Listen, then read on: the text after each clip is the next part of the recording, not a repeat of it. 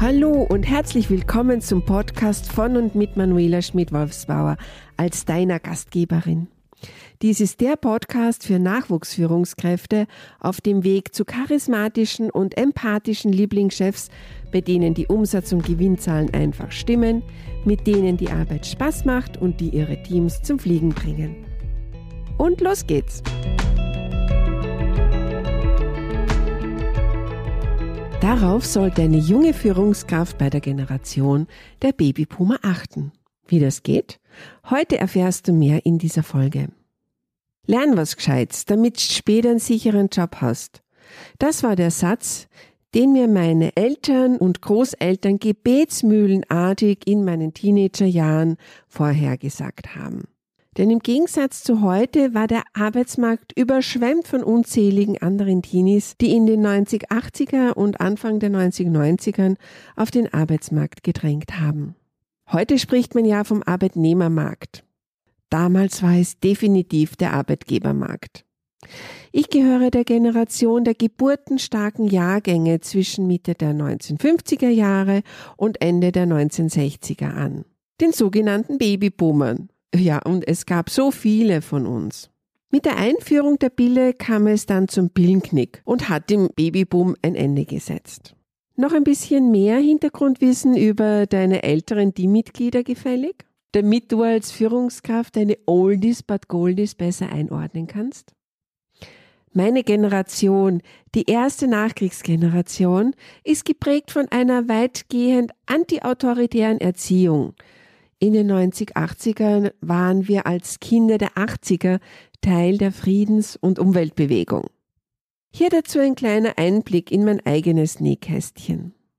Der Film Gandhi von Richard Attenborough mit Bing Kingsley in der Hauptrolle zum Thema Unabhängigkeit und Frieden hat mich fasziniert. Er kam 1982 in die Kinos und hat mich echt geflasht, als ich ihn zum ersten Mal sah. Ich habe diesen Film übrigens wirklich mehrmals gesehen.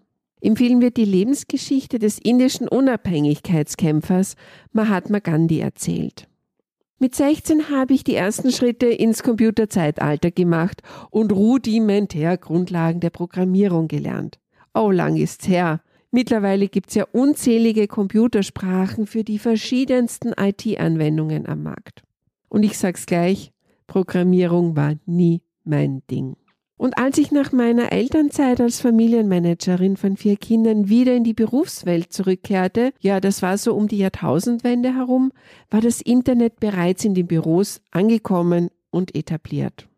Aber die Angst saß mir immer wieder im Nacken, denn dieser Satz, lern was Gescheites, damit du später einen sicheren Job hast, meiner Eltern und Großeltern, der hat mich geprägt und letztendlich zum lebenslangen Lernen und meinen Fort- und Weiterbildungen geführt.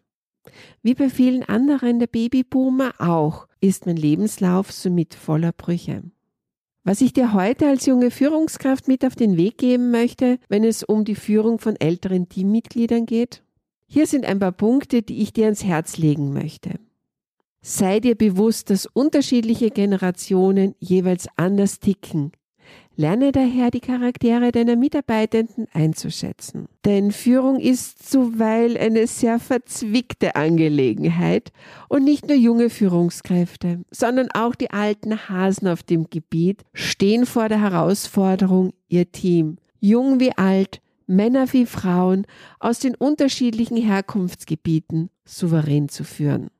Denk als neue Teamleitung daran. Wie bei so vielen anderen im zwischenmenschlichen Beisammensein steht gegenseitiger Respekt und die Begegnung auf Augenhöhe ganz oben. Denn es ist egal, wie alt du bist. Du wirst letztendlich nur respektiert, wenn du dein Gegenüber ebenso respektierst. Es klingt vielleicht jetzt ein bisschen schräg, Dein älterer Mitarbeitender, deine ältere Mitarbeitende könnte dein Papa oder gar deine Mama oder vielleicht sogar Oma und Opa sein. Alleine bedingt durch die Anzahl der Lebensjahre hat dein Mitarbeiter, deine Mitarbeiterin bereits viel Lebenserfahrung gesammelt. Man hat Erfolge gefeiert und einige Schlappen erdulden müssen. Man weiß, wo es lang geht. Und jetzt wirst du ihm oder ihr als neues Teammitglied vor die Nase gesetzt und vielleicht denkt er oder sie sich, Und jetzt kommt so ein Jungspund und will einem sagen, wo es lang geht.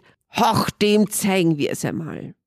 Die Situation ist also nicht nur für dich als junge Führungskraft schwierig. Es bewirkt auch ein total seltsames Gefühl für die lang eingesessenen Mitarbeitenden, die schon beinahe zum Inventar gehören. Führ dir also vor Augen. Die Werte, die Erziehung, der gute Ton, die Technik, all das hat sich im Laufe der Jahre geändert. Und wie kannst du nun als neue Führungskraft diese Erfahrungen und die Stärken deiner älteren Mitarbeitenden aktiv einsetzen? Meine Empfehlung, meine heutige Vitaminspritze an dich als junge Führungskraft ist daher die folgende. Im ersten Einzelgespräch zueinander kennenlernen würde ich gerne diese seltsame Situation ganz offen ansprechen wollen. Vielleicht magst du ja als Gesprächseinstieg beim ersten Mitarbeitergespräch so locker flockig genau diesen einen Satz einmal aussprechen. Sind Ihnen solche Gedanken auch schon einmal durch den Kopf geschossen? Oder hat sie Ihnen jemand bei einem Bier geflüstert, als Sie erfahren haben, dass ich Ihnen vor die Nase gesetzt werde? Und jetzt kommt so ein Jungspund und will einem sagen, wo es lang geht. Hach, dem zeigen wir es einmal. Das entspannt und bewirkt sicherlich den einen oder anderen, hm, vielleicht auch verlegenen Lacher. Mach unbedingt klar, wie wichtig dir der Erfahrungsschatz dieses älteren Teammitglieds ist und dass dessen Know-how unabdingbar für den Erfolg des ganzen Teams ist. Anerkenne die jahrelang geleistete Arbeit. Lerne zu vertrauen, denn ältere Mitarbeiter wissen, was sie tun, wie sie es tun und wann sie es am besten tun und ein unbezahlbarer Nutzen als Nachwuchsführungskraft? Wenn es dir mit viel Fingerspitzengefühl gelingt, die richtigen motivierenden Worte zu finden, um die alte Riege in den letzten Jahren zu motivieren und an der Stange zu halten, dann bleibt wertvolles Know-how in deinem Team und letztendlich im Unternehmen erhalten.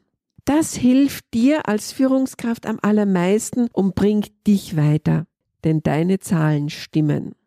Wenn du dir noch unsicher bist, wie du so ein Gespräch führen kannst, dann lass uns miteinander sprechen. Ich helfe dir gerne weiter. Vereinbare einen Termin mit mir. Meine Kontaktdaten findest du in den Show Notes. Ich freue mich auf unser Gespräch und bis zum nächsten Mal.